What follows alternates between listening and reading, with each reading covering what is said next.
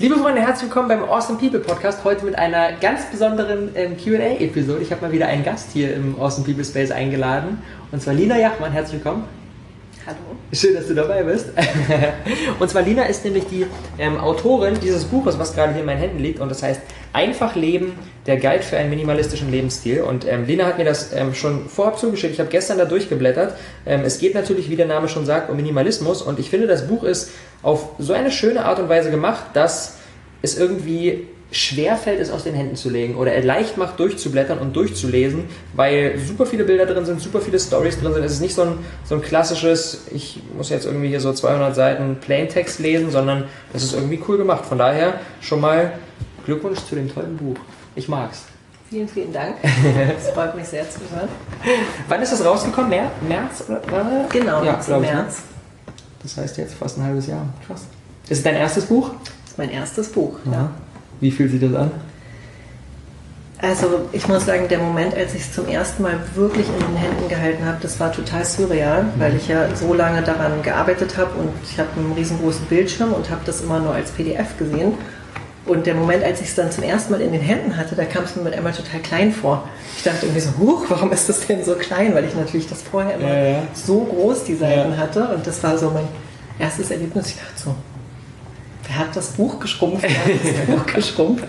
Aber nee, es war natürlich ein, ein unglaublich tolles Erlebnis. Also ähm, der Verlag sollte mir eigentlich das Buch zuschicken, natürlich als erstes, äh, noch bevor es in den Handel kam, so ein paar Tage vorher. Dann gab es aber irgendwie technische Schwierigkeiten mit dem Versand und es wurde irgendwie nicht versendet und ich habe echt jeden Tag hinter der Tür gelauert, so, ah, wann kommt der Postmann und bringt das Buch. Und das war einfach äh, ja, unglaublich schön, so, weil da so viel harte Arbeit drin steckt und dieser Moment dann mhm. so zu sehen, jetzt ist es irgendwie real und jetzt ist es fertig, das war schön. Das glaube ich. Voll schön. Ähm, ich starte immer in jede Episode ähm, beim Podcast rein mit einer Sache, für die ich gerade ganz besonders dankbar bin. Und wenn ich einen Gast habe, dann gebe ich das gerne ab. Lina, wofür bist du gerade besonders dankbar?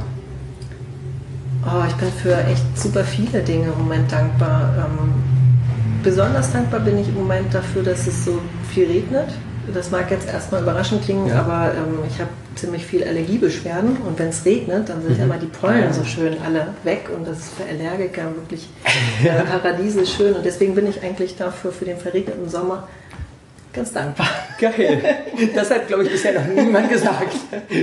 Schön. Ja, man muss ja immer das Gute in den Dingen sehen und Genau. Das ist bei mir so schöner Side-Effekt vom You can't wait on their support. Sometimes you just gotta run and look behind you and say, everybody who wants to run, run, but I can't stop running because you're not running with me. Listen, listen to me, hear me.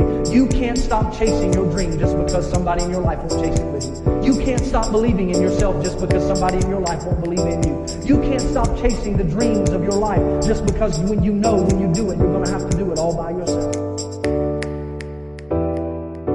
Das, das Thema Minimalismus be begleitet mich auch schon eine ganze Weile und ich habe ähm, gestern noch mal eine kleine Recherche gemacht. Ich habe auf meinem YouTube-Kanal auch mehrere Videos dazu. Äh, Minimalismus generell, warum mich das beschäftigt, Minimalismus auf Reisen, im Business, bei der Ernährung und wirklich sämtliche von diesen Videos liegen in dem Feedback und in den, in den Klickzahlen weit über dem Durchschnitt meiner Videos. Und da denke ich mir so, dieses Thema scheint irgendwie super interessant zu sein. Was denkst du, warum?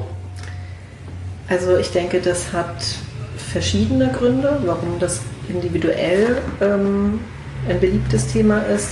Ich glaube, ähm, dass sich einfach gerade so das kollektive Bewusstsein so ein bisschen verändert. Also wir kamen alle aus einer Zeit vom, vom Überfluss, wo es irgendwie immer darum ging, mehr, mehr maximieren, noch mehr, noch mehr, noch mehr. Ähm, Statussymbole haben eine super große Rolle gespielt, noch so in der Generation vor uns.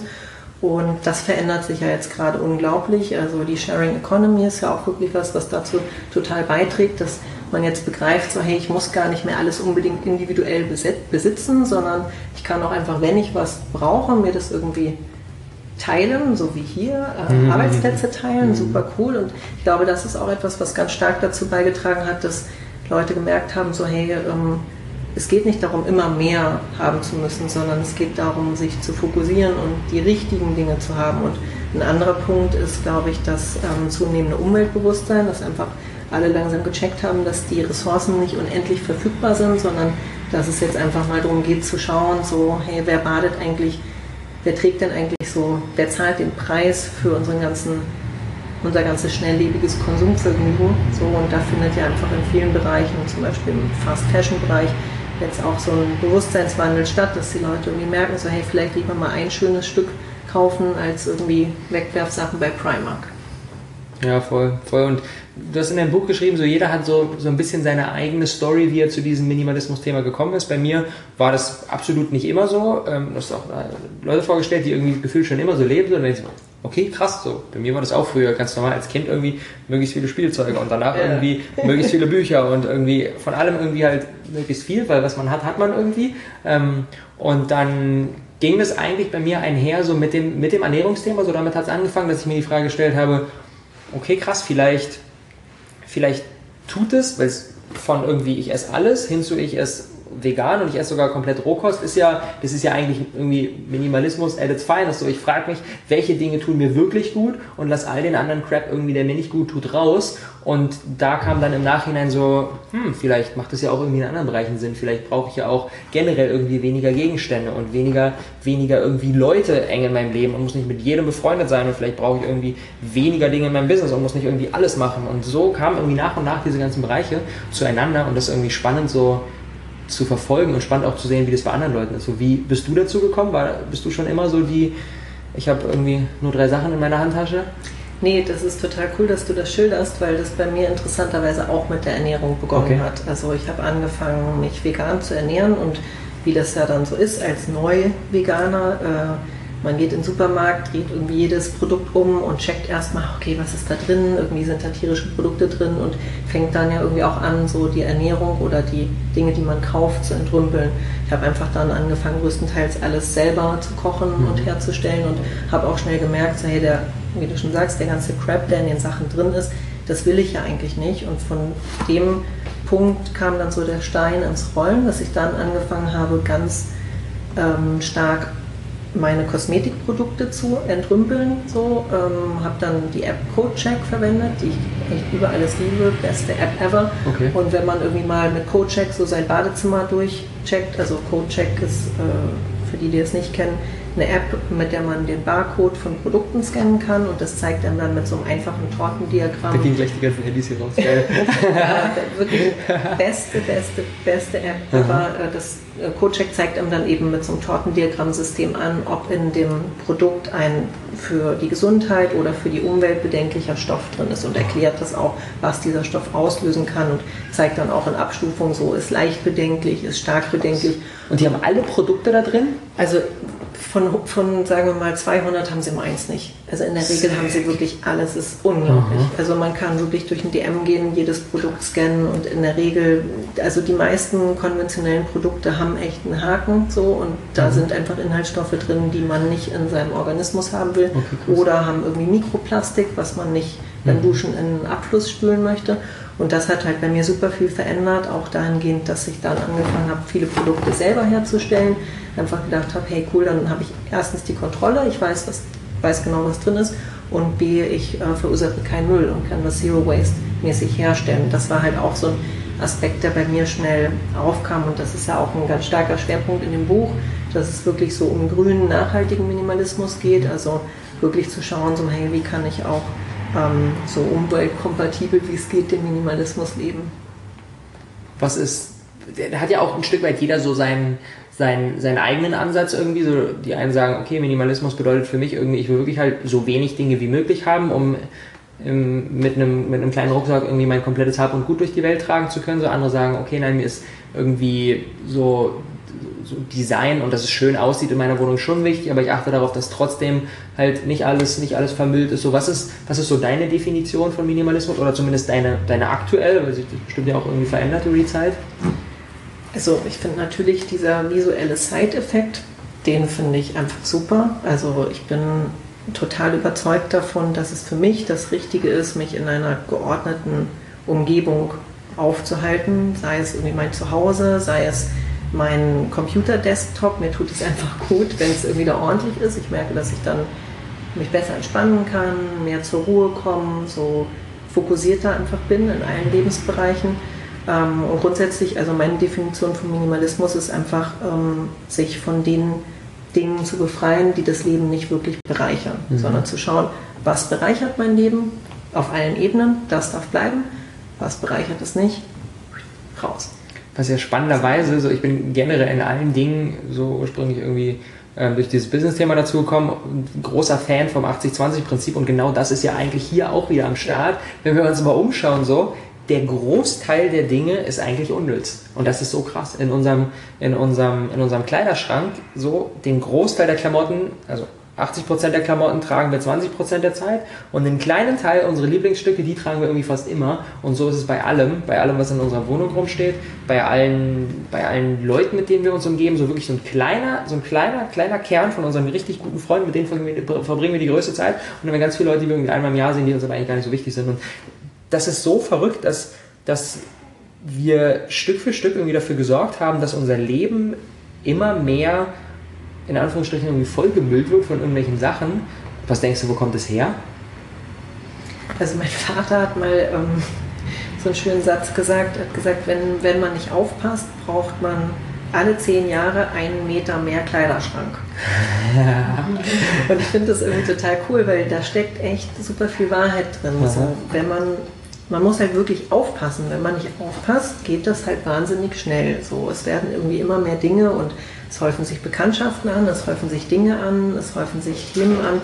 Und ich glaube, ähm, man muss halt einfach da wirklich ein Stück weit aufpassen, beziehungsweise auch äh, das Umfeld einweihen. Also ich habe es zum Beispiel so gemacht, dass ich äh, ganz klar sage, so zu Weihnachten und zu Geburtstagen, ich wünsche mir eigentlich keine Dinge, es sei denn, ich brauche wirklich konkret was, weil irgendwas den Geist aufgegeben hat. Aber sonst schenken wir uns im Freundeskreis und auch in der Familie am liebsten halt Erlebnisse. Mhm, dass wir echt sagen, so hey, lass uns was Cooles, Schönes zusammen unternehmen, lass uns eine mhm. tolle Zeit haben und einen schönen Moment schaffen, an dem wir uns mhm. irgendwie erinnern können. Und das hat für mich viel mehr Wert als irgendwie da irgendein Zeugs. So. Vor allem das, das Blöde, ich, ich kenne die Situation total, das Blöde daran ist ja, nicht nur, dass man selber nicht braucht, sondern auch die Tatsache, dass der andere dafür Geld ausgegeben hat. Ja. Das ist ja irgendwie lose-lose. So, bei dir steht es rum und bei der anderen dadurch weniger Kohle in seinem Portemonnaie. Ressourcen wurden verschwendet. Ja. So, Menschen mussten wahrscheinlich unter irgendwie schlimmen Bedingungen daran arbeiten. So, ja. Also ja, ich finde auch Erlebnisse schenken ist wirklich äh, top. Mhm. Und wie, wie setzt du das für dich so in deinem Alltag um? Hast du auch schon mal dadurch irgendwie unschöne oder schwierige Gespräche gehabt? Hm, eigentlich sehr wenig, muss ich sagen. Also meistens sind die Reaktionen total positiv. Okay. Also, oder die Leute trauen sich nicht. nee, also ich habe da wirklich bis jetzt nur super gute Erfahrungen gemacht. Die meisten sind total neugierig oder auch inspiriert oder fragen auch nach, so hey, wie kann ich das konkret umsetzen? Hast du irgendwie Tipps für mich? Wie kann ich das machen? Ich möchte irgendwie damit anfangen. Ich interessiere mich fürs Thema Zero Waste. Wie, wie könnte ich da die ersten Schritte gehen? Ich möchte auch ein bisschen entrümpeln. Also bei den meisten ist es eigentlich so, dass die auch sagen, pff, ja, ein bisschen weniger, weniger im Kleiderschrank, weniger in der Butze wird mir auch gut tun. So, also ähm, ich erlebe wenig Leute, die irgendwie sagen so, was, oh Gott, äh, von Sachen trennen, das ist ja Hölle. Mhm. Aber ich glaube, davon gibt es genügend. Wahrscheinlich sind die einfach nur nicht in deinem Umfeld. Ich glaube, bei so vielen Leuten sind einfach materielle Dinge verknüpft irgendwie mit Sicherheit. So, weil das habe ich, das ist dann irgendwie da so, dass da sind vielleicht auch Erinnerungen dran und das ist nämlich genau der Punkt. Ich glaube, wir verbinden oft, oder viele Menschen verbinden oft so schöne Gefühle mit Dingen, anstatt schöne Gefühle mit Erinnerungen oder mit irgendwie Erlebnissen, ja. die in der Vergangenheit waren, ähm, zu verknüpfen. Und dementsprechend ist es dann halt echt so ein bisschen wie, wie so sein, sein, sein eigenes Kind aufgeben zu müssen, wenn wir jetzt äh, die Hälfte unseres Kleiderschranks wegschmeißen. Ja, und oft gibt es halt auch Vorurteile oder Missverständnisse mit dem Thema Minimalismus, dass einige Leute denken, ah, Minimalismus, da geht es irgendwie darum, dass man so wenig hat, mhm. wie es geht. Mhm. Und wer irgendwie Der beste Minimalist zu werden. Genau, so Joachim Klöckner mit seinen 50 Dingen Aha. inklusive Socken, der ist dann so der Gewinner, weil er irgendwie am wenigsten hat. Ist das, ist das die krasseste Minimalismus-Story, die du bisher so ja. erlebt hast? Ja. Magst du einen kleinen Einblick geben? Ja, kann ich gerne einen Einblick geben. Also ich habe Joachim ja, der auch in Berlin lebt, dann eben besucht fürs Interview Interview.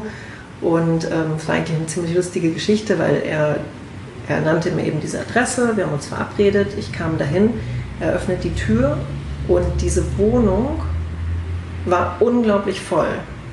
Und, und ich war total geschockt und habe irgendwie gedacht, äh, ist das hier so ein, so ein Prank und yeah. ist das hier irgendwie versteckte Kamera?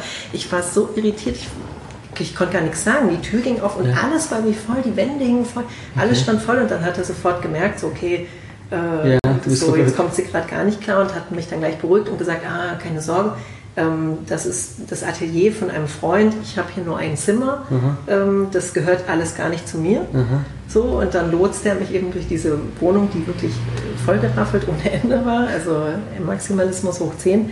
Und dann kam er am Ende in sein Zimmer und das war dann wirklich eben, da hing nur die Hängematte, in der er schläft und die auch sein einziges Möbel ist. In der Ecke stand seine kleine Müslischale und dann hatte er eben ein paar, paar Kleidungsstücke, einen kleinen Rucksack und das war's. Also wirklich, wirklich quasi nichts. So. Also sehr wenig. Es war schon total faszinierend und es hat mich auch einfach unglaublich inspiriert zu sehen, was für eine ähm, Leichtigkeit und was für eine Freiheit ihm das schenkt, dass er einfach irgendwie seinen Rucksack packen kann, seine paar Sachen irgendwie in den Rucksack packt und zack losmachen kann, woanders hinfahren kann und nicht äh, sich um irgendwelche Dinge kümmern muss. Also der Besitz fängt ja manchmal auch an zu belasten. Also man sagt Ein ja auch so. Besitzen. Genau, das ist auch dieses Sprichwort. Mhm. Und das war einfach inspirierend, so zu sehen, dass er das nicht hat. Dann kann er quasi eigentlich im Prinzip, wenn er sagt, wenn er morgen sagt so, ey, ich habe keinen Bock mehr in diesem Zimmer zu sein, ja. kann irgendwo hinfliegen so ja. und ist dann auf einmal woanders und muss da seine Hängematte auspacken ja, genau. und ist wieder zu Hause. Also das macht er tatsächlich auch öfter. Den Winter hat er halt auch bei Freunden im Warmen überwintert. Die mhm. haben irgendwie ihn angerufen und gesagt so, hey, wir haben noch irgendwie was frei, komm vorbei. Zack, Rucksack gepackt, Hängematte aufgerollt und schon war er fertig. Ist es dann auch so mit so einem, also hast du mit ihm darüber gesprochen, belastet ihn diese Situation quasi in dieser Wohnung von seinem Kumpel zu sein, wo komplett alles vollgemüllt ist? Also kann ich mir das so ein bisschen so vorstellen wie jemand, der sich unwohl fühlt, wenn es nicht minimalistisch ist, oder sagt er einfach nur so, ich brauche das nicht und ich könnte jetzt auch meine, meine, meine Hängematte irgendwo aufspannen, wo jetzt irgendwie Zeug rumliegt, so ist mir eigentlich egal, bloß solange ich halt wenig habe, ist mir das auch cool. Also er ist ja tatsächlich jemand, der das schon ganz lange macht. Also er hat, glaube ich, vor 30 Jahren damit angefangen, als es auch noch gar keinen Begriff dafür gab. Mhm. Er hat mir dann auch gesagt, dass das so ein interessanter Moment für ihn selbst war, als er gemerkt hat, so, das machen als er, ja, als er dann irgendwie so von dieser Bewegung gehört hat und irgendwie dann gesagt hat, oh ja, dann, dann bin ich das wohl, dann bin ich voll Minimalist, das ist ja interessant. Jetzt habe ich auch endlich mal einen Titel für den Lifestyle, den ich irgendwie schon seit 30 Jahren ganz, ganz mhm. selbstverständlich so betreibe. Ähm, ich glaube, es hat sich irgendwann eingependelt bei ihm, dass er halt immer weiter reduziert hat und dann hat er jetzt so diese Zahl, also ihm ist jetzt die Zahl nicht so wichtig, vielleicht sind es auch mal 51 und mal 49 oder so, das, ähm, aber es sind eben so grob 50 Dinge und für ihn ist das halt die optimale Wohlfühlzahl mhm. an oder für ihn ist es einfach die optimale Menge an Dingen. Er möchte nicht mehr haben, weil er immer sagt, er möchte nur so viel, wie eben in seinen kleinen Rucksack passt, dass er mhm. frei ist und einfach sofort umziehen kann. Und wenn er mal mehr Sachen hat und die nicht mehr braucht, trennt er sich auch sofort davon. Also er hatte eine Zeit lang so ein Klapprad, ähm, hat dann gemerkt, ah, eigentlich nutze ich es doch nicht richtig und hat sich dann davon getrennt. So. Mhm. Also er ist da auch sehr konsequent. Sobald er irgendwie merkt, ist keine Bereicherung mehr, gibt das halt weiter. Eine Socke zu viel, die nicht getragen wird, weg damit. Ja, im Moment, äh, sein neues Ding ist, dass er jetzt seine Kleidung noch versucht zu optimieren und er trägt jetzt sehr gerne Overalls, weil er dann ja nur noch ein Teil hat und oben und unten in einem Stück Also er ist da und wirklich sucht immer noch weiter so, ja. versucht immer weiter noch anzuspitzen. Geil. Es gibt ähm, äh, Freunde von mir, die ähm, machen seit, seit vielen, vielen Monaten ähm, dass sie gar nicht mehr im Bett schlafen, sondern auf dem Boden schlafen. Das wäre ja. für ihn dann noch Next Level, weil er die Hängematte auch aufgeben kann. Ja. Dann kann er quasi komplett am Boden pennen. Aber dann brauche ich eine Decke. Oder hat er trotzdem eine Decke oder hat er, schläft er in der Hängematte ohne Decke? Nee, eine Decke hat er. Eine Decke hat er, okay, ja. dann wäre es quasi noch eins weniger. Ja. Ich glaube sogar, dass er im Moment ähm, die Hängematte nicht mehr hat, weil mhm. er dann ja das Problem hatte, dass er immer Haken für die Hängematte brauchte, wenn er irgendwo ah, neu hingekommen ist. Und dann gab es halt keine Haken und das war dann irgendwie doof. Deswegen macht er das jetzt, glaube ich, sogar mit dem Boden. Echt jetzt? Ja. Geil. Aber ich glaube, er hat eine Isomatte. Okay. so, so viel Luxus äh, musste dann doch sein. das ist richtig spannend. Also für mich ist so die Quintessenz von dem, von dem ganzen Minimalismus-Gedanken ist, ähm, sich bewusst zu machen, dass es auf Qualität anstatt auf Quantität ankommt und sich wirklich bei allem, es geht ja jetzt, bei vielen Leuten ist Minimalismus nur Besitz so, für mich spielen auch irgendwie viele andere Dinge rein, aber im Prinzip dadurch, dass wir weniger Optionen haben, denken die meisten Leute, okay, dann weniger Optionen sind schlechter, aber ich finde, weniger Optionen, egal ob es jetzt um Besitztum in Sachen Kleidung geht oder um Lebensmittel in unserem Kühlschrank oder was auch immer, weniger Optionen machen halt für mich persönlich mega frei, weil ähm, ich dadurch halt weniger Zeit mit irgendwelchen unnützen Dingen verbringen muss. So, bestes Beispiel ist irgendwie Mark Zuckerberg, Gründer von Facebook. Er trägt jeden Tag seit Jahren das gleiche T-Shirt, also nicht das gleiche, aber Hoffentlich nicht. ein T-Shirt, was genauso aussieht. Das heißt, seine Entscheidung ist nur, ziehe ich ein T-Shirt an, ja oder nein. Meistens ist die Entscheidung, ich ziehe ein T-Shirt an, also ziehe ich das graue an, fertig. Und das finde ich irgendwie, das finde ich krass. Ja, absolut. Also vor allen Dingen ähm, hat das einfach so viele positive Nebeneffekte, wenn man nicht mehr immer auf der Suche ist. Mhm. Also wenn man jetzt irgendwie ähm, so viele Dinge hat, die einem aber gar nicht richtig gefallen, dann ist man halt immer weiter auf der Suche. Also sei es mit Kleidung. Man hat irgendwie, im Durchschnitt hat man ja 120, also normale Leute haben irgendwie 120 okay. Kleidungsstücke, mhm. von denen sie aber genauso wie du es ja schon gesagt hast, wirklich nur 20 Prozent nutzen, aktiv nutzen und den Rest benutzen sie gar nicht, weil es irgendwie Schrankgleichen, Fehlkäufe, mhm. passt nicht mehr, verschiedenste Gründe so und das hat, führt dann dazu, dass sie natürlich immer weiter auf der Suche sind nach neuen Dingen und das ist anstrengend, weil es einfach Zeit verbraucht, äh, weil es dann, wenn man eben wieder falsche Sachen kauft, Ressourcen verbraucht und ich finde, das gibt einem einfach so eine Ruhe und auch wieder Zeit und Kraft und spart auch Unmengen von Geld, wenn man einfach diese Suche mal beendet und die richtigen Dinge findet und mit denen auch einfach mal zufrieden ist. Also du hast über das Thema Dankbarkeit gesprochen. Ich finde,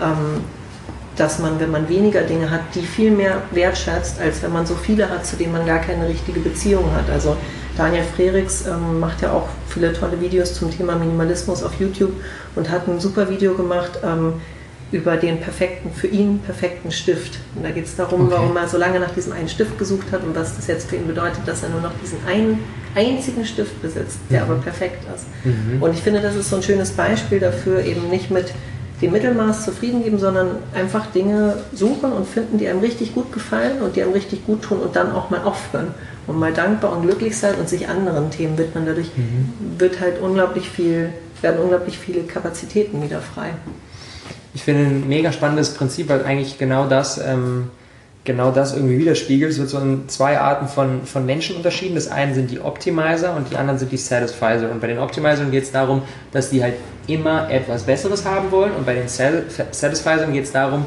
dass sie etwas finden wollen, was ihr Bedürfnis erfüllt und dann sind sie okay damit. Und wenn wir zum Beispiel einkaufen gehen und wir brauchen jetzt einen Pulli, dann können wir sagen, wir gehen jetzt in den einen Laden und äh, da gibt es jetzt einen, der passt in unser Budget rein und der sieht auch cool aus, so, der passt uns, geil. Dann sagt jetzt der Satisfier so, okay, ich kaufe den, ich gehe nach Hause. Und der Optimizer sagt so, naja, aber vielleicht gibt es ja im Laden nebenan noch einen, der ist noch ein bisschen günstiger und noch ein bisschen schöner. Und geht am Ende irgendwie durch sieben Läden stellt fest, es gab keinen geileren, geht in den ersten, ist auch unzufrieden, weil er jetzt denkt so, boah, jetzt habe ich so viel Zeit verballert, wenn ich jetzt wieder den ersten nehmen würde, dann, dann wäre es ja auch wiederum doof. Dementsprechend können wir halt mit dieser Strategie eigentlich nur verlieren. Was ist, wenn wir noch was Besseres finden, dann gibt es ja vielleicht ja. noch was Besseres. Und ich glaube, das ist so einer der Schlüssel, sich zu sagen, sich genau bewusst zu machen, was brauche ich eigentlich, was habe ich für Kriterien, wenn es jetzt um den Pulli geht, so, was ist mein Budget, wie soll der aussehen, wie dick soll der sein, was soll der für ein Material haben und so weiter und so fort. Und wenn wir dann etwas gefunden haben, was da reinpasst, zu sagen, ey, fertig so. Weil wir können uns die Frage stellen, soll es unser Lebensinhalt sein, immer den besten Pulli zu suchen oder soll es unser Lebensinhalt sein, unsere Leidenschaft nach außen zu tragen, irgendwelche Dinge zu erleben und Zeit mit Menschen zu verbringen und zu sagen, dieser Pulli ist eigentlich, ist eigentlich so unwichtig und ich will, bei mir ist es mittlerweile so, dass ich, dass ich Entscheidungen, die mich nicht voranbringen, die will ich einfach auf Teufel komm raus so schnell wie möglich abgehandelt haben. Ja. So. Und wenn ich eine Option bekomme, und selbst wenn die Option gar nicht mal perfekt meinen Bedürfnissen widerspiegelt, sondern vielleicht nur 70% ist, dann sage ich oft so, okay, ja, nehme ich, weil ich mich wieder den wichtigen Dingen äh, widmen will. So. Und ähm, dass wir uns bewusst machen, dass wir halt durch so viele Entscheidungen halt so viel Zeit verballern, um da nochmal irgendwie auf Mark Zuckerberg zurückzukommen. So, er hat gesagt, jeden, jeden einzelnen Tag hat er die Möglichkeit, über einer Milliarde Menschen ähm, bei, bei, zu helfen, warum sollte er dann auch nur eine Millisekunde damit verschwenden, sich zu fragen, ziehe ich morgens das weiße oder das schwarze T-Shirt an? So, das hat halt komplett keine Relation. So, von daher macht es irgendwie nur Sinn gefühlt. Ja, absolut. Also ich muss auch sagen, durch den Minimalismus ähm, hat sich bei mir das so grundlegend verändert, dass ich wirklich von der Konsumentin zur Verbraucherin geworden bin. Mhm, Und das ja. hat wirklich so einen wirklich so einen richtigen Twist da reingebracht, dass ich jetzt einfach schaue, ähm, was brauche ich wirklich, was habe ich verbraucht, muss es irgendwie wieder auffüllen, dann kaufe ich das auch, aber so kaufen zum Selbstzweck oder irgendwie shoppen gehen, weil mhm. ein Laden da ist, ist irgendwie einfach auch kein Thema mehr für mich. Mhm. Ja, voll gut. Was ähm, gibt es bei dir so einen Lebensbereich, wo du gerade so mit dem Minimalismus noch so ein bisschen an Struggeln bist, wo du merkst, so, ah, da mache ich noch nicht wirklich das, was ich eigentlich hier selber immer erzähle? Ja, äh, gibt es. Äh, kann ich jetzt richtig äh, die Hosen runterlassen, nämlich ähm, der Bereich Daten und Digitales. Okay. Finde ich unglaublich schwierig, einfach weil ähm, sich das so verändert hat, seit wir irgendwie in jedem Handy eine gute Kamera haben und dauernd irgendwie Unmengen an Fotos machen können und so weiter und da einfach wirklich zu fokussieren und zu schauen und ja, das ist einfach ein Thema und auch sowieso an Daten, an E-Mails. Ich finde es unglaublich schwer zu gucken, dass mein E-Mail-Postfach irgendwie dass ich das unter Kontrolle habe und da sprudeln halt die Mails rein und zack hat man irgendwie schon wieder Tausende ungelesen, unbearbeitete. Mhm. Das ist so ein Thema, da muss ich echt nochmal gucken, dass ich irgendwie das noch besser unter Kontrolle kriege, da bin ich noch am struggeln. Hast du da irgendwelche Dinge, die sich so in deinem bisherigen Struggle schon irgendwie bewährt haben? Ich glaube, das ist eine Sache, das hat irgendwie jeder. Das habe ich so, wahrscheinlich jeder, der gerade zuhört. Also ich kenne niemanden, der von sich sagt, so, also ich habe das komplett im Griff, die Datei geht nach da, die E-Mail wird sofort in den Ordner verschoben, alles easy, alles, alles gesettelt so. Also was mir wirklich sehr geholfen hat ähm, mit meinen E-Mails, ist äh, dieses Thema, dass ich versuche, mit jeder E-Mail nur ein einziges Mal Kontakt zu haben.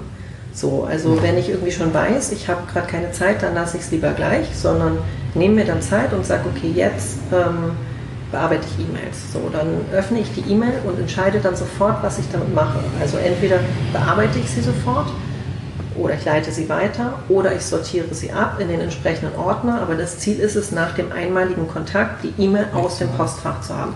Und das hat es wirklich verändert, weil vorher war das oft, dass ich irgendwie eine E-Mail geöffnet habe, dann habe ich irgendwie angefangen, eine Antwort zu schreiben, dann bin ich mit der nicht fertig geworden, dann war die in Entwürfen, dann habe ich sie nachher wieder vergessen. Chaos. Und jetzt mit diesem wirklichen Vorsatz, nur noch einen einzigen Kontakt zu haben, das hilft auf jeden Fall schon mal sehr gut. Und was für mich super viel verändert hat, ist äh, Pomodoro. Mhm. Also 25 mhm. Minuten wirklich durchziehen, keine Ablenkungen, Handy auf Flugmodus, alles weg, nochmal ein Glas Wasser hinstellen, äh, nochmal die Nase geputzt und so, dass es wirklich losgehen kann. Dann 25 Minuten super konzentriert durcharbeiten, mhm. 5 Minuten Pause und dann wieder starten, finde ich auch echt ein super Tool. Hat mir sehr viel gebracht arbeitest du so, wenn du merkst, ey, ich brauche jetzt wirklich einen Fokus, weil ich einen wichtigen Task habe, oder arbeitest du wirklich tagtäglich mit dieser Technik? Tagtäglich. Krass. Ich finde das wirklich super. Also mhm. ich finde, dass man einfach ähm, so viel effektiver arbeitet, wenn man einfach mal so alle Nebenablenkungen, die es geben könnte, ausschließt und vorher auch die Aufgabe für sich selber klar definiert. So, okay, in den 25 Minuten will ich das und das schaffen, das und das ist mein Ziel und dann ransetzen. Und ich finde es einfach echt so gut zu sehen, wie viel man auch in 25 Minuten mhm. schaffen kann. Zuerst denkt man, ja, komm, 25 Minuten, äh, was soll man da schon groß auf die Beine stellen? Aber man schafft echt eine Menge, wenn man einfach richtig fokussiert dran sitzt. Das ist schon cool. Kurzes Intro für jeden, der das jetzt nicht kennt, ist im Prinzip eigentlich nur eine Technik, die ähm, sagt, ey, für, für jeden 25 Minuten Arbeitslot setze ich mir eine, ein konkretes Ziel oder eine konkrete Sache, an der ich weiterarbeite. Und nicht so diese, ich glaube, im tagtäglichen Arbeiten verballern wir die meiste Zeit, wenn wir irgendwie einen Blogartikel schreiben, dann bimmelt das Handy, wir beantworten den Instagram-Kommentar, dann äh, bestellen wir uns irgendwie noch eine Pizza, dann äh, kommt noch irgendwie der Kumpel vorbei, dann rufen wir noch kurz an, dann kommen wir zum Blogartikel zurück, wissen gar nicht, was wir geschrieben haben, brauchen sie mal so viel Zeit und so weiter, sondern wirklich ich glaube, das ist echt einer der besten Produktivitätshacks, Dinge nicht parallel zu machen, sondern Dinge immer nacheinander genau. zu machen und zu sagen, so Multitasking ist cool so, aber in den meisten Dingen irgendwie eine Illusion und sich wirklich halt eins nach dem anderen irgendwie aufzuladen. Ähm, genau, und die Unterbrechungen kosten ja. halt ja leider auch so viel. Also mhm. äh, es ist ja wissenschaftlich erwiesen, dass äh, wenn man unterbrochen wird, man eine Viertelstunde braucht, um wieder bei dem Punkt zu sein, wo man aufgehört hat. Krass, ja. Besonders das, beim Schreiben, so, wo du in genau. so einem genau. Flow drin bist und dann klar, du hast nat genau. natürlich ein Wort, kannst ein Wort ansetzen, ja. so, aber du weißt deinen ganzen Gedankenprozess genau. und was dahin geführt hat nicht mehr und schreibst dann ewig weiter. Krass, ist es Viertel, eine Viertelstunde okay. Ja, ja, und ich finde, das muss man Krass. sich halt mal, also nur, wenn man sich das mhm. mal auf der Zunge zergehen lässt, so okay, Viertelstunde Zeitverlust äh, ist nicht cool. Mhm. Weil die meisten Leute sagen so, naja, aber dauert ja nur eine Minute, wenn ich das schnell mache. Ja. So klar, das dauert eine Minute, aber, aber bist du wirklich wieder da, ne, dann bist du wirklich wieder genau an dem Punkt bist, das dauert, als sich da wieder reinzufinden. Und deswegen finde ich es halt super wichtig, Handy wirklich auf dem Flugmodus, äh, alle Ablenkungen irgendwie ausschließen, die kommen können und dann einfach richtig ransetzen im Tunnel und loslegen. Mhm. Kurz nochmal zu deinem ersten Punkt ähm, mit den E-Mails, dass du versuchst, nur einmal Kontakt mit denen zu haben. Ich finde, das lässt sich sogar übertragen auf generell, also generell Social Media ist, glaube ich, so ein Thema, wo der Minimalismus-Gedanke halt so viel Opportunities bietet, so, weil ähm, für mich so der größte Gamechanger so in den letzten, in den letzten Monaten war definitiv so die ganzen Push-Notifications auszustellen und ja. nicht mehr benachrichtigt zu werden, wenn ich einen YouTube-Kommentar bekomme, nicht mehr benachrichtigt zu werden, wenn auf Instagram jemand ein Bild liked, nicht mehr benachrichtigt zu werden, wenn ich eine E-Mail bekomme und so weiter. Das Einzige, wo ich es gerade noch anhabe, ist auf WhatsApp so, aber auch da spiele ich ähm, so mit dem Gedanken, das mal zu testen, einfach mal die Notifications auszuschalten und dann wirklich wenn ich mir denke, ey, jetzt beantworte ich was, dann gehe ich rein und erst dann laden sich die Nachrichten nach, ähm, um nicht die ganze Zeit unterbrochen zu werden. So.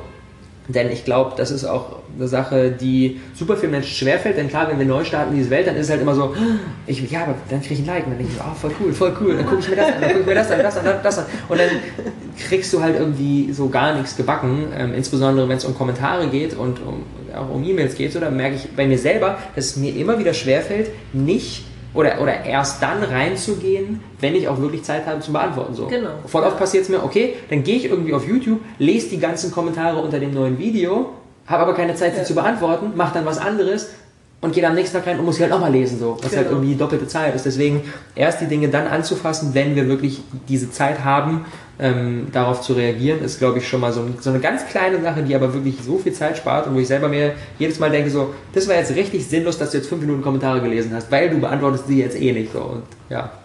Aber ich glaube, das braucht einfach irgendwie Disziplin und Zeit und immer wieder diesen Reminder und immer wieder diesen Reminder, so, ey, das war gerade irgendwie sinnlos.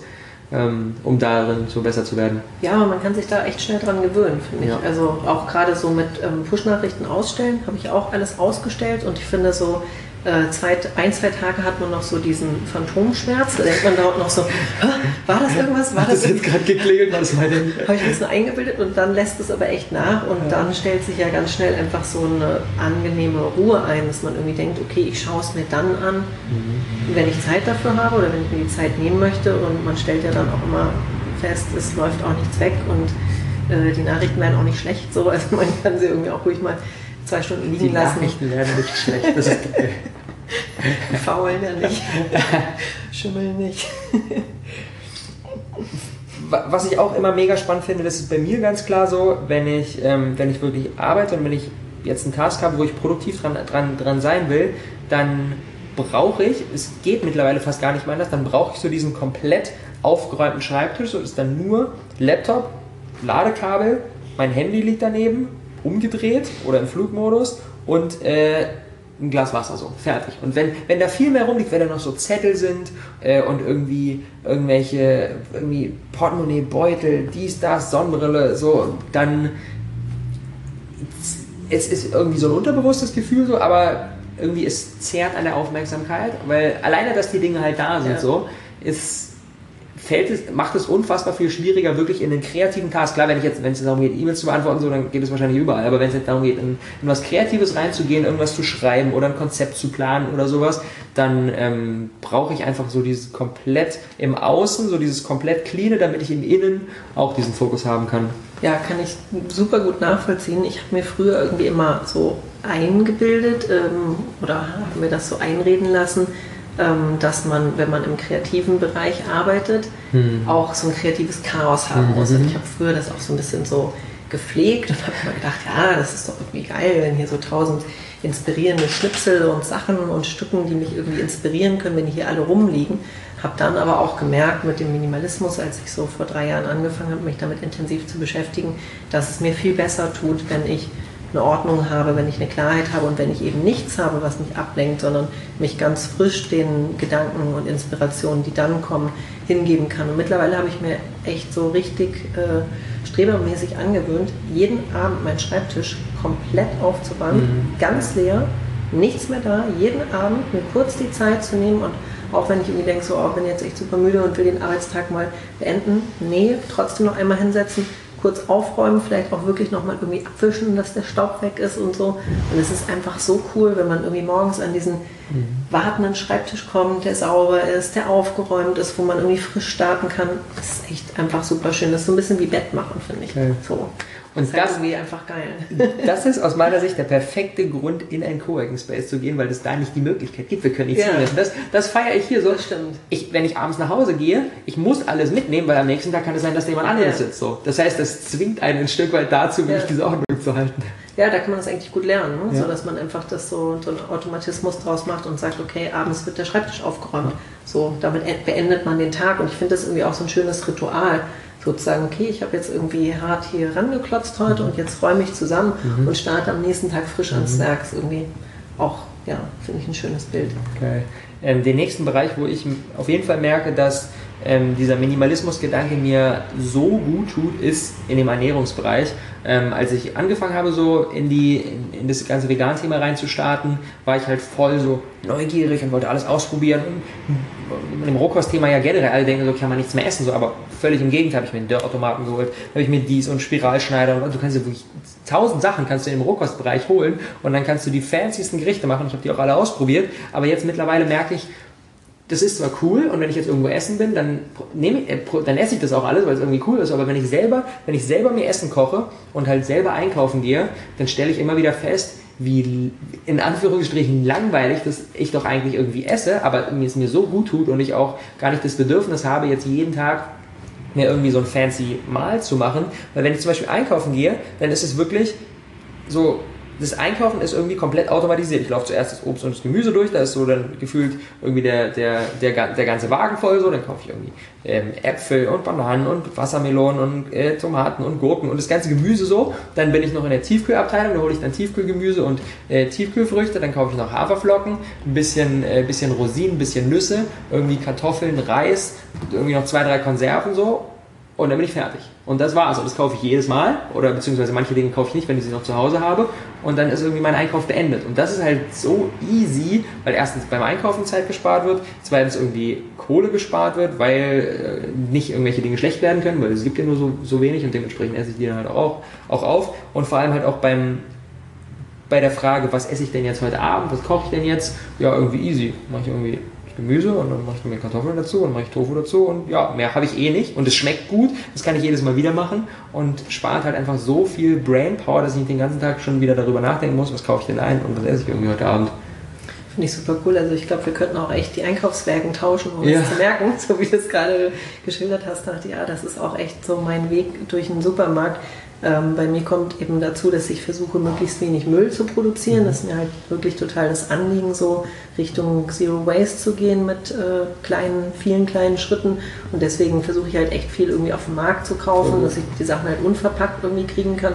Aber ich finde auch ähm, so das Thema Clean Eating, also einfach die Sachen wirklich möglichst pur so zu essen mhm. und äh, ähm, möglichst unverarbeitet äh, oder eben wenn nur selbst frisch verarbeitet zu essen, finde ich echt ein super Thema und da merke ich auch, dass das äh, eine riesen Schnittmenge unter den Minimalisten hat, also dass mhm. viele sich auch sehr dafür interessieren. Das ist ja auch ein äh, Grund, warum ich im Buch ähm, verschiedene One-Pot-Rezepte aufgenommen habe, weil ich das halt auch echt super cool finde, ein ganzes Gericht in nur einem Topf zu kochen.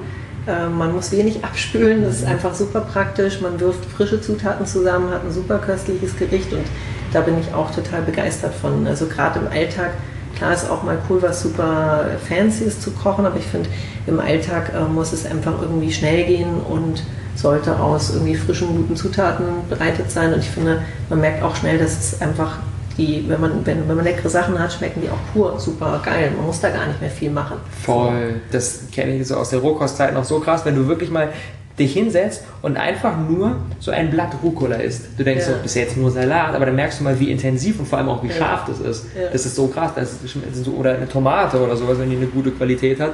Und so ein, so, ein, so ein Spruch, der da immer so ein bisschen umgeht, ist, kaufe nichts, was äh, eine Zutatenliste hat.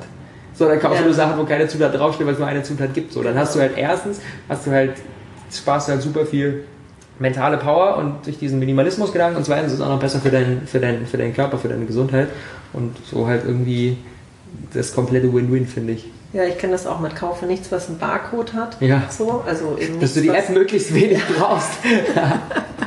Naja, aber wenn man eben nichts kauft, was verarbeitet ist, Ja. also ich finde es einfach äh, total cool zu sehen, und das ist eben auch am Veganen super cool, ähm, dass man einfach aus den Grundzutaten so viel machen kann, dass man eigentlich daraus ohne Probleme seine ganze Ernährung bestreiten kann, ohne dass man irgendwie verzichten muss. Weil das finde ich so ein ganz wichtiges Thema, ähm, auch in Bezug auf Minimalismus, dass irgendwie Leute sagen, oh, aber das ist doch dann Verzicht und, und dann, dann so beschränkt man sich so und beschneidet sich so, aber so empfinde ich das gar nicht. Und auch die Leute, die ich, äh, es sind ja 20 Leute, die ich porträtiert habe im Buch, ich habe bei keinem das Gefühl gehabt, dass die sich irgendwie ähm, beschnitten haben und da ähm, sich so äh, zum Negativen einschränken, sondern ganz im Gegenteil. Eigentlich ist durch den Minimalismus so eine neue Fülle ins Leben getreten, die vorher gar nicht da war. Und das fand ich ganz interessant, dass sie zwar weniger Dinge besitzen, aber sich viel reicher fühlen als vorher. Weil vor allem auch, das merke ich bei mir ganz krass, immer die Kreativität enorm gefördert wird. Ja. Die, die, die spannendsten Gerichte sind immer die, wenn man irgendwie nach Hause kommt und denkt, so, Sonntag ist. ich habe ich hab nichts zu Hause, was mache ich daraus? Und dann, dann probierst du halt irgendwie aus und dann machst du halt, dann schmeißt du halt irgendwie alles Ja. zusammen so und äh, dann schmeckt es irgendwie doch. Ja. Und dann hast du dein neues Lieblingsgericht kreiert. So, das ist irgendwie geil. So, ich, ich, mir macht das irgendwie Freude. Finde ich auch. Ich finde das total cool, so zu gucken, wenn man irgendwie nur noch so wenig ist, Ja. auch gerade so Sonntagabend und dann, ah, jetzt habe ich noch diese drei Sachen, was kann ich daraus irgendwie noch Cooles hinkriegen? Was würdest du sagen für, für jemanden, der jetzt gerade irgendwie zuhört und sich denkt so, boah, ey, das macht mir jetzt so ein Stück weit eine neue Welt auf, habe ich vorher noch nicht so drüber nachgedacht. Womit fange ich an, wenn ich diesen, diesen Minimalismus-Gedanken irgendwie aktiv in mein Leben integrieren will? Was sind so Sachen, die sich aus deiner Erfahrung oder aus den Leuten, mit denen du gesprochen hast, irgendwie eignen, um da leicht reinzustarten, ohne direkt irgendwie sein komplettes Leben umstellen zu müssen? Also ich denke, ganz wichtig ist es erstmal, dass man ähm, nicht so hart mit sich selbst ist. Also es gibt ja irgendwie dann Leute, die dann sagen, so, jetzt nehme ich mir mal ein Wochenende frei und an dem Wochenende werde ich irgendwie Minimalist und reduziere von meinen tausend Dingen. Also der, der durchschnittliche Westeuropäer besitzt ja tausend Dinge. So, und äh, jetzt werde ich irgendwie über einen von in, innerhalb eines Wochenendes Joachim Klöckner. Dann denke ich mir, nee, lass mal lieber sein, weil da wirst du wahrscheinlich sehr frustriert rausgehen. Also mein Tipp wäre, da anzufangen, wo man das Gefühl hat, dass es im Moment zu viel hat, zu viel ist. Also bei vielen ist es so, dass sie mit einem Kleiderschrank anfangen. Und das denke ich ist auch ein ganz gutes Thema, weil das so relativ abgeschlossen ist und man das irgendwie mit einer überschaubaren Menge an Zeit ganz gut hinbekommen kann. Also wenn jemand mit einem Kleiderschrank anfangen möchte, würde ich wirklich empfehlen, einmal, ich nenne das immer so den Moment der Wahrheit zu kreieren und zwar wirklich alle Dinge, alle Kleidungsstücke, die man besitzt, auf einen Haufen zu werfen. Okay, Wirklich alles. Aus allen Schränken, von der Garderobe, was noch so an Klamotten rumliegt, alles auf einen Berg aufzutürmen. Mhm. Und dieser Moment ist auch ziemlich heilsam, weil man dann wirklich erkennt, so, uh, okay. Weil es sonst eigentlich verteilt ist, ne? dann merkt man gar nicht, wie viel das so Genau. und auch ist. aus so einem Schrank wegsortiert merkst du es ja auch nicht so richtig, weil es alles irgendwie so weg ist. Aber wenn du es dann wirklich mal so auf einen Berg legst, das ist dann schon so ein Moment, wo man irgendwie merkt, okay, oh, das sind ja echt verdammt viele Dinge, die ich da irgendwie besitze. Und ähm, dann würde ich eben da so vorgehen, dass man sich nicht auf die negativen Sachen konzentriert, die man loswerden will, sondern eher positiv, wie so eine Art Shoppen im eigenen Kleiderschrank, dass man einfach mal losgeht und sofort die Lieblinge rauspickt. Also ich empfehle es auch immer, die Sachen einfach vom Wäscheständer zu nehmen. Weil das sind ja die Sachen, die man super gern anzieht, die in Heavy Rotation sind, die irgendwie die Lieblingsstücke sind. Und dann hast du eigentlich schon deine Capsule Wardrobe, wenn du irgendwie guckst, okay, was ziehe ich denn immer wieder an? Ziehe ich immer wieder Streifenshirts an? Ist das irgendwie mein Ding? So mag ich das super gern. Und da findet man einfach ganz schnell raus, so was ist eigentlich mein Style, was gefällt mir gut, was für Sachen mag ich und dann einfach eben die Lieblingsteile, bei denen man gar nicht zögert, sondern wo man sofort weiß, hey, das mag ich super gern, darin fühle ich mich total gut. Die rauspicken und die anderen Sachen, da kann man dann nochmal detaillierter gucken, so hm, äh, was macht man mit denen, möchte man die irgendwie spenden, möchte man die weitergeben, möchte man die verkaufen. Also ich finde es natürlich immer cool, wenn man eben da verantwortungsbewusst mit umgeht und sagt, man sucht irgendwie ein neues Zuhause. Weil ich finde immer so ein Stück weit, man hat die Dinge und dann ist man irgendwie auch verantwortlich dafür, dass sie so im besten Fall wieder in den Kreislauf gelangen. So wie bei euch. Man kann ja die Sachen hier bei euch einfach abgeben in, in der kleinen Ecke. hier. Finde ich super cool. Oder sein Buch hier rein, ja, reinlegen und Finde dann, ich echt super cool. So. dann ist es ein, eine, eine, eine Leihbibliothek voll. Voll, voll, voll. In Berlin kann man ja auch einfach alles an die Straße stellen und ist nach zwei Minuten weg. Voll. Das ist auch immer der beste Trick. Ja, ja. Das ist generell so krass in meiner, äh, in meiner WG, wo ich vorher gewohnt habe. Da war das echt so ein, irgendwie so ein Ritual, dass je, wirklich gefühlt jeden Tag irgendetwas Neues vor diesem Haus da stand. So, da war teilweise irgendwie ein riesiger Fernseher und du dachtest so, der ist gefühlt aus den 80ern und am nächsten Tag war der halt weg. So. Und denkst du so, ne? wie geht das? Ja, ja, genau. Mega krass. Ähm, cool. Ähm, wie geht's bei dir weiter? Magst du einen kleinen Einblick geben? Gibt's, ist ein zweites Buch geplant? Sind irgendwelche anderen Projekte geplant? Wie kann man am besten mit dir connecten? Wor- Worauf kann man sich einstellen? Also es ist auf jeden Fall genügend Material für ein zweites Buch da. Ähm, und ich denke, es sind auch ein paar Geschichten noch nicht erzählt. Ähm, es sind aber auch so viele Themen am Start, die so relativ schnell aufploppen. Deswegen denke ich drüber nach, ob es vielleicht auch ein Blogformat nochmal flankierend dazu gibt, weil ich einfach merke, dass auch viele Leute Lust haben auf den Austausch, Lust haben, irgendwie ein bisschen ja, Fragen stellen zu können, die dann beantwortet werden. Deswegen ähm, ist das so ein Thema, über das ich gerade nachdenke. Vielleicht Gibt- wird es das geben. Gibt es so eine, gibt es so eine die eine Frage, die am häufigsten rund um dieses Thema gestellt wird? Mm, Nee, eigentlich nicht, weil Okay. das wirklich, man merkt, dass jeder so einen anderen Bezug Mhm. dazu hat und jeder sich dem Thema anders nähert. Also in Minimalismus ist schon für jeden so ein Stück weit was anderes und wird sehr individuell angegangen. Deswegen gibt es jetzt gar nicht so die Minimalismusfrage. Okay. Wie werde ich Joachim Klöckner? Wie habe ich nur noch, wie habe ich nur noch 49 Dinge, um der beste Minimalist der Welt zu werden? Wie stoße ich ihm vom Minimalistenthron? Herrlich. Ähm, geil, wir packen auf jeden Fall das Buch unten in die Shownotes rein. Das gibt es wahrscheinlich überall, Amazon und Buchläden und so weiter und so fort, oder? Genau. Cool, sehr, sehr cool. Ähm, gibt es, das wollte ich nämlich auch noch fragen. Wir Ähm, verlosen doch auch eins. Genau, das kommt gleich. Ähm, gibt es das auch als, äh, gibt's das auch als E-Book oder sagst du, ey, ich will wirklich was Physisches schaffen? Ähm, es gibt es leider noch nicht als E-Book. Okay. Wir sind da aber in Gesprächen dazu, weil ich eigentlich sehr gern wollte, dass das eben schon parallel sowohl als haptisches Buch als auch als E-Book auf den Markt kommt. Mhm. Ähm, ich bin eigentlich auch ein großer E-Book-Fan, kann aber auch verstehen, dass einfach viele Leute so dieses Mhm. haptische Erlebnis echt sehr, sehr schätzen. Also bei Büchern, ich bin auch so gestrickt. Ich habe Bücher gerne in der Hand. So. Also ich finde vor allem auch bei dem Buch würde ich ein physisches Buch bevorzugen, weil einfach durch, durch Bilder, durch schöne Illustrationen, ich finde, die kommen in einem E-Book nicht so cool rüber. Wenn es jetzt wirklich um, ich will jetzt irgendwas reines lernen oder ich ziehe mir irgendwie was rein, was wirklich jetzt ausschließlich aus Text besteht, dann finde ich ein E-Book generell immer geiler, aber das ist irgendwie auch als Empfehlung für jeden, der sagt, ey, ich will da tiefer einsteigen, so holt euch das Ganze als physisches Buch, das kann man super schön irgendwie in die Ecke stellen und immer mal wieder rauskramen, wenn man eine coole Inspiration braucht. Und du hast es schon angesprochen, es gibt, wir machen eine Verlosung und zwar ähm, ein Buch können wir raushauen, richtig? Genau. Du gibst das Go, geil. Ähm, dann machen wir, ähm, ich packe den Link dazu unten in die Show Notes rein. Wir machen ähm, über Instagram machen wir eine Verlosung und zwar, wenn diese Episode rausgeht, ähm, gibt es auf der Instagram-Page gibt's einen Post mit der Frage, warum begeistert euch das Thema Minimalismus? Und die Leute können dann drunter kommentieren und ähm, du wählst dann einfach äh, die coolste Antwort aus, wo du sagst, ey, das finde ich richtig, richtig geil, da will ich dieses Buch für sponsern. Ja, oder wir machen es noch ein bisschen schwieriger. Noch schwieriger. Und sagen, die Leute müssen ein Vorher-Nachher-Foto von ihrem Nein, Scherz, Vor dem, vor dem Schrank. von ihrem Schrank. Way. Vorher so Raffel, Raffel, Raffel, nachher so die voll die coole Capsule Wardrobe, nur noch mit 30 Teilen. Okay, wir machen das nicht zur Bedingung, aber falls irgendjemand das machen sollte, dann steigert das die, Erfolgs ganz- die Erfolgschancen. Ganz weit vorne. Ja. Geil. Genau so machen wir. Alle weiteren Infos sind in den Shownotes drin. Macht da gerne mit, wenn ihr das Buch haben wollt. Und ähm, ja, Lina, ich sag danke. Hat Spaß Ich gemacht. sag auch danke, viel Spaß gemacht.